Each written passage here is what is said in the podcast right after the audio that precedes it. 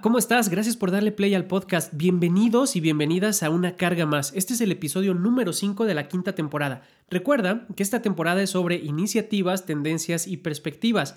En las cargas anteriores hemos hablado o hemos eh, compartido información sobre la misión Recuperar la Educación para el año 2021, realizado por parte de la UNESCO, la UNICEF y el Banco Mundial. Hemos hablado también sobre las tendencias, sobre el futuro del trabajo y hemos compartido el experimento de un profesor que dejó de, ducharse hace ya algunos años y cómo su vida continuó y este experimento le para crear un libro que se llama Clean.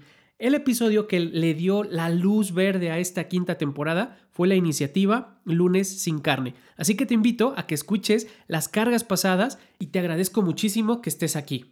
Lo que vas a escuchar hoy es una perspectiva sobre el cambio que vivimos y los cambios que vienen de acuerdo al doctor Yuval Noah Harari. Pero antes de comenzar con el modo random y el contexto, cuando estaba preparando mis notas para este episodio, recordé un chiste que encontré en un libro de branding personal, de esos libros que son o que fueron los primeros que compré cuando estaba estudiando la maestría por allá del lejano año 2010. Y bueno, en alguno de los capítulos de este libro, eh, el autor lanzaba eh, este chiste donde decía, ¿sabes por qué los padres les preguntamos a nuestros hijos qué vas a hacer o a qué te vas a dedicar cuando seas grande? Y el remate del chiste es porque estamos buscando ideas.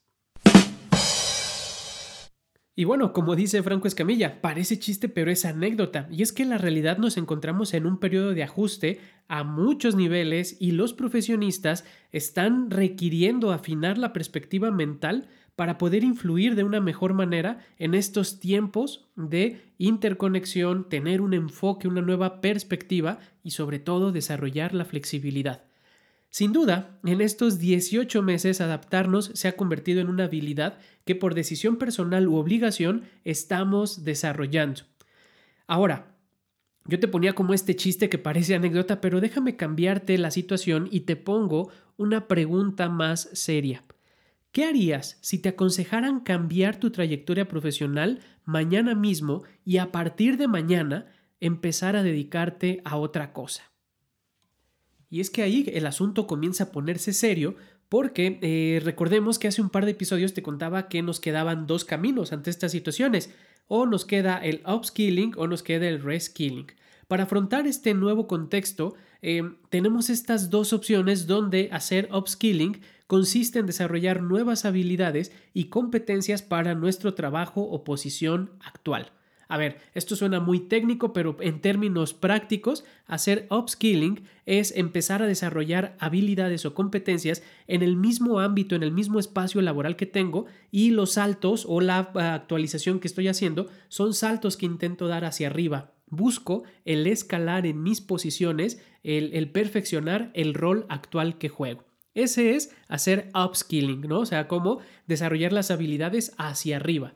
La otra opción, que es mi favorita, es reskilling y reskilling consiste en desarrollar las habilidades y las competencias para nuevas posiciones, nuevos trabajos, nuevos roles y entonces esta es la parte práctica cuando hago reskilling, cuando me estoy capacitando para desplegar mi abanico o mi catálogo de habilidades. Si hacer upskilling es dar saltos hacia arriba en tu trayectoria buscando el escalar, cuando haces reskilling es dar esos saltos, pero son saltos laterales. Te mueves hacia los lados y si de repente eres eh, un contador que busca ya no, digamos, no especializarse en finanzas o en la parte fiscal, sino que empiezas a voltear hacia los lados y buscas en otras ramas o en otras áreas del conocimiento hacer estos saltos laterales. Volteas hacia los lados y empiezas a ampliar tu catálogo de habilidades y de competencias.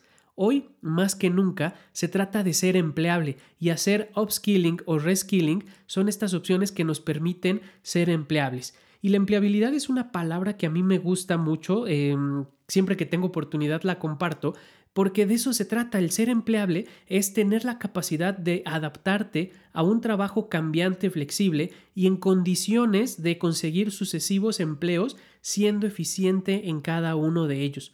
A pesar de que em, la situación esté complicada, a pesar de que se hable de crisis, de, de situaciones que salen de nuestras manos, El desarrollar tu empleabilidad es tener esa capacidad que el mercado laboral te absorba y requiera de tu talento, de tu actitud, de tus conocimientos y ese combo de competencias duras y competencias blandas están ahí como parte de ese catálogo de lo que sabes hacer y de lo que estás dispuesto a realizar para seguir siendo una persona económicamente productiva u ocupada o seguir emprendiendo y buscando nuevos retos y nuevos caminos.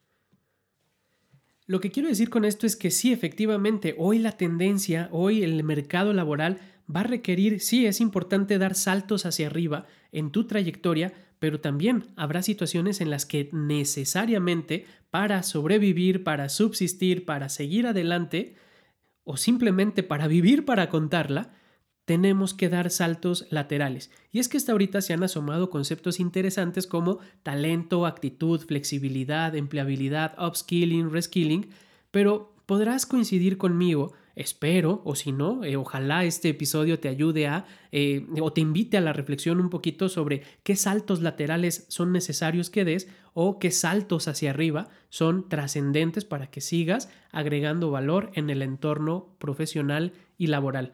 Y es que, como te decía, todo y prácticamente todo lo que hemos vivido en estos últimos 18 meses y contando nos ha permitido tener otra perspectiva y averiguar em, que es posible, que es factible utilizar otro tipo de actividades, realizar otro tipo de, ah, dinámicas, otro tipo de herramientas, de procesos que en muchos casos, si no hubiéramos vivido lo que nos tocó vivir, hubieran sido impensables.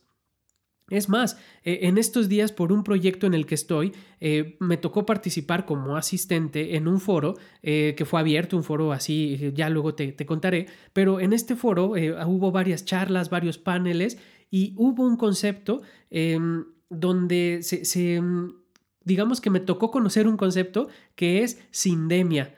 O sea, no estamos hablando de pandemia, eh, la sindemia es un nivel más y yo creo que ahí en mis notas eh, apunté eh, es un concepto interesante este de la sindemia porque lleva a otra escala, a otra dimensión. No solamente la pandemia se queda en el sector de lo em, de salud, pero cuando hablamos de sindemia, es ese movimiento que simbra otros entornos como fue esto del COVID, que simbró, sí, empieza en la parte de la salud, pero también escala a lo económico, también escala al sector educativo, también escala al sector turístico, también escala a, a otros niveles y eso es el concepto o la esencia del concepto sindemia. Me pareció muy, muy interesante porque me permite entender o tener esta perspectiva que lo que vivimos fue una sindemia. ¿Y qué crees? Spoiler alert. Las sindemias serán más comunes y más frecuentes de lo que pensamos. Pero no me adelanto, ya llegaremos al desarrollo de esta idea. Últimamente hemos escuchado hablar mucho eh, del mindset o de la configuración mental, ese cableado de nuestro sistema que nos ayuda a salir eh, adelante o encontrar eh, de una, respuesta rápida ante los cortocircuitos em, que, que llegamos a padecer Em, cuando nos estamos enfrentando a retos o a situaciones que requieren mucho o que rebasan nuestros recursos. Entonces de repente entramos como en este modo cortocircuito y la configuración mental que tengamos pues nos va a ayudar em, a encontrar los recursos, las habilidades, el conocimiento necesario para tratar de hacerle frente de una mejor manera. Bueno, cuando hablamos de mindset, entonces también estamos hablando de esa agilidad, de esa rapidez, de esa eficiencia, que son características que podemos ir desarrollando poco a poco. Pero como te decía, ya vamos llegando a la idea central de este episodio, y es que ahora también se habla de los profesionistas del siglo XXI.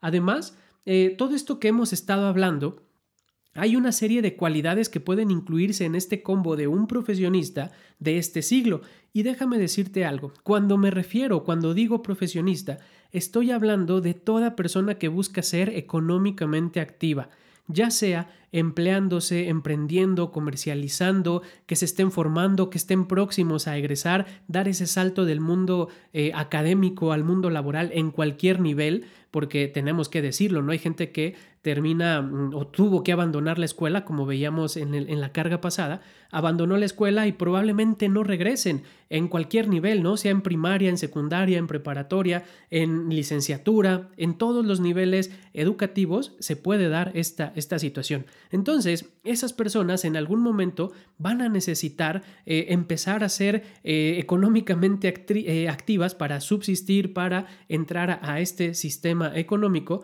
y entonces eh, se habla de otra palabrita que me encanta, que como te decía es la empleabilidad. Y entonces el ser eh, empleable o el profesionista del siglo XXI tenga estudios o no, lo que sí tendrá serán ciertas habilidades, cierto catálogo de logros, de experiencias, de aprendizajes, y eso será traducido a través de qué competencias cuentas. Y entonces, cuando hablamos de mindset, de enfoque, de eh, habilidades blandas, son asuntos o son cualidades que pasan más allá de constancias, de títulos, de certificados y pasan por otros elementos que ya habíamos platicado, que ya habíamos desarrollado en otra carga de esta temporada. Entonces, bueno, te dediques a lo que te dediques para que tu entorno profesional te distinga y note el valor que agregas le puedes sumar estas cosas o estas palabritas a tu carrito de compras, a tu lista de deseos, eh, no a la lista de promesas a olvidar, esa es otra,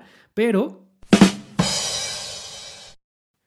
la verdad es que me encanta ese efecto y eh, cada vez que lo utilizo pienso en este, en este meme del, dinosaurio que cuenta chistes y nadie se ríe, ¿no? Es, es, una joya, me, me, parece una joya. Em, y es que ese es un efecto que suena en mí y ahora por eso también lo quise poner en el podcast, porque de repente cuando tengo una conversación conmigo mismo hay cosas que me parecen chistosas y a veces las digo, a veces me las digo y yo me río, pero a veces esas eh, ocurrencias las llego a soltar en un salón, en una plática, en una conversación y, de repente ese, como ese silencio incómodo de o nadie entendió lo que quise decir o realmente no era chistoso, ¿no? Y entonces yo nada más hago como el dum. Es más, me gusta tanto que vamos a volver a ponerlo. Bueno, ya, regresando al tema, eh, para hacer frente eh, de una manera exitosa eh, o, más, eh, mm, se me está escapando la palabra, ya ven por andar distrayéndome. Eh, mm, a ver, lo que quiero decir es que para hacerle frente a, todas estas, a toda esta serie de retos que nos va a implicar este siglo XXI, sí o sí necesitamos empezar a echarle una pizca de colaboración cruzada, aprendizaje constante, espíritu de crecimiento. Y bueno, a ver, hasta ahorita vamos a decir, espérate Eugenio, a ver, llevamos casi 15 minutitos de este episodio y me ha soltado varios conceptos, varias ideas, em, efectos incluidos, pero a ver, ¿cómo se mastica eso? Te voy a decir en qué consisten estas tres habilidades, colaboración cruzada, aprendizaje constante y espíritu de crecimiento para que las vayas echando a tu lista de deseos o a tu carrito de compra. Primero, colaboración cruzada es mantener la eficiencia colaborando con equipos diversos y también dispersos, remotos y en varias modalidades. La colaboración cruzada es tener esta capacidad de conocer eh, herramientas digitales, pero también tener habilidades para comunicarte con otras áreas, con otros perfiles, incluso diferentes a los tuyos. La otra es el aprendizaje constante. Y el aprendizaje constante es no dejar de aprender, mente de principiantes. Si tú me acompañas en este podcast desde la temporada 1, hablábamos de este concepto, mente de principiante. Si queremos destacar en este nuevo ámbito profesional, no se trata solamente de posicionarnos en un rol o en un lugar, quedarnos en un sitio en el ya lo sé todo, ya no tengo nada por aprender. Esa es una posición eh, que, que pues te va a cerrar más puertas de las que te abra. Aprendizaje constante es una posición de estar, de que a pesar de lo que sé, me encanta seguir aprendiendo y descubriendo. Aprendizaje constante es reforzar o complementar lo que he aprendido en el camino y si a eso le sumas que lo que sabes lo compartes, ¡uh, la! ¡Chulada! Siguiente, eh, espíritu de crecimiento. Espíritu de crecimiento es esa configuración a ser mejor, un enfoque en la mejora continua, un proceso eh, personal o un progreso personal constante. Espíritu de crecimiento es entrarle a nuevos retos, a nuevos proyectos, aunque no sea lo tuyo, aunque no sea tu área, aunque no te toque a ti. Ese es el gym del profesionista del siglo XXI. ¿eh? Por eso, ya me encanta que en esta temporada todos los puntos se conectan. En la otra idea, em, cuando hablábamos de aprendizaje constante, metimos el U, la, la chulada, y por eso ya lo conecté con el gym, ¿no? O sea, el gym de todo esto eh, es eh, de espíritu de crecimiento es a partir de entrarle a esas experiencias que nos permitan ir desarrollando estas posturas, estas habilidades, este enfoque. Em, espíritu de crecimiento es estar abiertos a saber que ese crecimiento no es lineal que en cambio eh, es caótico y disperso. Y sí, si tú me escuchas en este momento, seguramente eh, yo, yo te comprendo, yo te entiendo. A veces es frustrante entender eh, que parece o, estar en la sensación de que estamos en un tipo de serpientes y escaleras donde de repente avanza cinco, pero en la siguiente jugada retrocediste cuatro. Eso es bien fucking desgastante, pero al final de cuentas espíritu de crecimiento es algo de lo que me gusta más hablar que eh, solamente mentalidad de crecimiento, porque en ese espíritu de crecimiento tiene otra fortaleza eh, que a veces no sabemos de dónde proviene y a veces sí, pero al final de cuentas solo fluyes y ese es gracias a la fuerza del espíritu. Entonces, para cerrar esta idea, espíritu de crecimiento es estar abiertos al modo random, eh, saber que todos los todos los putos puntos, que todos los putos puntos en algún momento se van a conectar, como decía Steve Jobs, pero esa conexión se da cuando avanzas y luego te detienes a contemplar todo lo que has recorrido, entendiendo que espíritu de crecimiento es entrarle a nuevas actividades y sabiendo que esos saltos laterales que diste o esos saltos hacia arriba que diste se van a terminar uniendo, pero solamente cuando mires hacia atrás. Bien, y ahora sí, después de todo este recorrido y este contexto, llegamos a cerrar la pinza, a rematar la carga del día de hoy. Y es que, como te decía, encontré una idea que quiero compartirte sobre el, doctor Yuval Noah Harari, que si no lo conoces, él es historiador y filósofo, doctor en todos estos temas, em, una eminencia y es un autor reconocido. El libro más famoso que tiene es el de Sapiens, de Animales a Dioses, eh, que es una joya del libro. anda leyendo, haciendo aquí un... anda haciendo el Phil Barrera, em, pero ya se fue. Eh, perdóname, eh, ya no voy a cortar, ya vámonos así. Entonces, como te decía, Phil Barrera no, Phil Barrera no. El historiador y filósofo Yuval Noah Harari escribió este libro de Sapiens, eh, de animales a dioses, y en ese libro... Eh, bueno, desarrolla unas ideas impresionantes, te súper mega recomiendo ese libro, pero bueno, este autor, nada más como para darle cara y rostro de quién es y a qué se dedica, em, sacó un libro a finales del año pasado que se llama Las 21 lecciones para el siglo XXI. Y cuando andaba haciendo la promoción a este libro, me tocó escuchar una charla que dio en el canal eh, Impact Theory, que es un canal que te súper recomiendo. Se dan conversaciones bien interesantes. El, host de este, de este programa, show de entrevistas, eh, pues ha tenido varias celebridades. Se me está escapando el nombre, es Tom, Tom Algo, eh, pero bueno, lo puedes encontrar así en, en YouTube como de Impact Theory y son charlas con personalidades muy interesantes. Bueno, en esta charla, eh, el doctor Harari eh, comentó una serie o compartió una serie de ideas que hasta me puse, o sea, me gustó tanto cuando lo empecé a ver, que, empecé a detenerle así todo lo que decía para poder anotar la idea y luego traducirla eh, y, poder hacer todo este tipo de em, concentrar toda la información porque me parecía una joya. Bueno, lo que decía el doctor Harari es que prácticamente em, todo lo que viene, eh, esta revolución tecnológica no será cosa de un evento, sino una serie constante y dos habilidades principales que van a marcar la diferencia entre sobrevivir y sucumbir ante las eh, alteraciones constantes en, distintos ámbitos, eh, que esto te decía de la sindemia, como el trabajo, la economía, el sector educativo, el sector social, las relaciones y la política, bueno, eso es algo a lo que debemos, debemos de prestar atención. Bueno, eh, como te decía entonces, la idea que me encanta y que quiero compartirte del doctor Harari dice así, y cito su idea. Lo que vivimos no será un evento único, sino una cadena de revoluciones cada vez mayores. Lo que realmente vamos a enfrentar es una sucesión de revoluciones en el mercado laboral, en las relaciones, en la política y en otros ámbitos de la vida. Hay que tener presente que mucho de lo que hoy aprendemos podría dejar de ser relevante en los próximos 20 años. Así que, sea lo que sea que uno haga, también tendría que invertir en el desarrollo de la inteligencia emocional, el equilibrio mental y la capacidad de mantenerse cambiando y aprendiendo constantemente, es más, reinventándose a lo largo de la vida. Por eso te digo que aquí se cierra toda la pinza porque todo lo que hemos estado hablando de upskilling, reskilling, eh, mindset, espíritu de crecimiento, eh, todo este eh, flow del modo random, al final de cuentas nos tenemos que ir preparando y tenemos que ir desarrollando esas cualidades y esas habilidades porque los cambios que vienen seguirán sucediendo y cada vez serán más rápidos y en menos tiempo.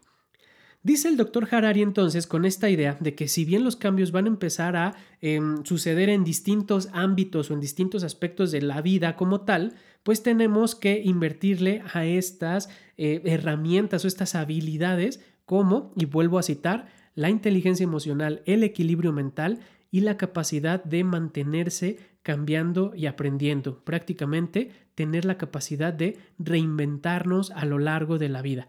Así que, y retomando la idea del doctor Harari, así que la verdadera pregunta como humanidad que tenemos que empezar a hacernos las personas es si tenemos la estabilidad mental, la inteligencia emocional para reinventarnos repetidamente a través del tiempo.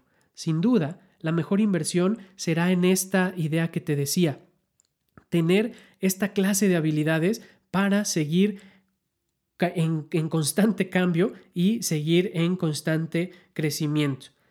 El doctor Harari nos dice que esas dos destrezas que ni siquiera se enseñan en la escuela parecen poca cosa para muchos el día de hoy, pero sin duda comenzarán a marcar una gran diferencia entre los que se adaptan y entre los que perecen en este escenario tan variable y de tantos cambios que presenta el siglo actual que vivimos. Otra idea del doctor Harari, un par de ideas más eh, que suelta en esta, eh, ya no en la charla, sino en, alguno, en este libro de, los, de, las 21 lecciones del siglo XXI, habla de la reinvención cada 10 años. Y esto es algo en lo que estamos ahí. Eh, la, reinvención, tener la capacidad de reinventarnos, no, no es que tenga que ser así cada 10, ¿no? Pero al menos sí, si te pones a pensarlo a través de nuestra historia, de nuestra trayectoria, muy seguramente en cada en un periodo de cada 10 años hemos vivido situaciones que nos han invitado a dar un salto o hacia arriba o haber dado un salto hacia los lados. Y eso es parte de la reinvención. Eh, ya sea por conveniencia, por convicción o por necesidad, las situaciones y las experiencias de vida nos van a ir empujando hacia una reinvención de los roles que desempeñamos en cualquier ámbito de nuestra vida. Y la última idea que quiero compartirte del doctor Harari es lo que él llama la carpa de la educación. Y es que lo que él señala en esta idea es que antes se tenía la idea de que la educación se parecía a hacer, a construir una casa eh, de materiales sólidos como la piedra y con cimientos profundos, con unas bases y con pilares.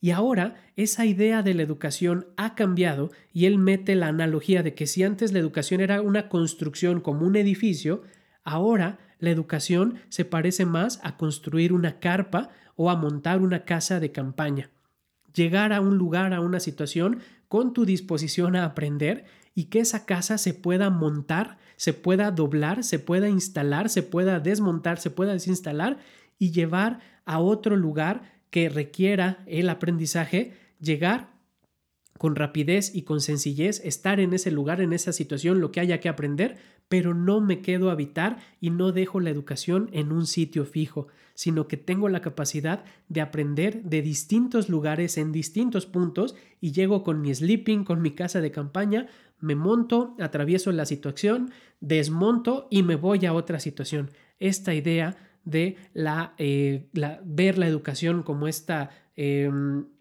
ya no como este edificio con grandes cimientos, cimientos que se eh, sucumbieron en esta situación de, la sindemia como tal. Em, y, ahora tener esta capacidad de llegar a un lugar, instalarnos y ser como estos nómadas del aprendizaje. Ah, esa, esa me gustó. Esa es mía, no es de Harari, ¿eh?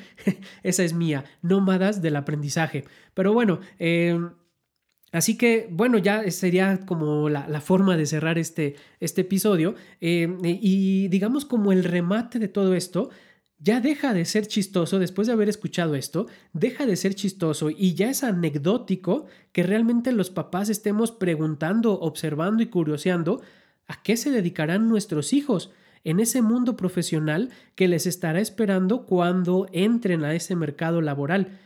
Y la realidad es que también nosotros estamos eh, observando y buscando ideas para sobrevivir en este futuro del trabajo y sobre todo para nosotros ser empleables y que nuestros hijos sean hijos e hijas sean empleables.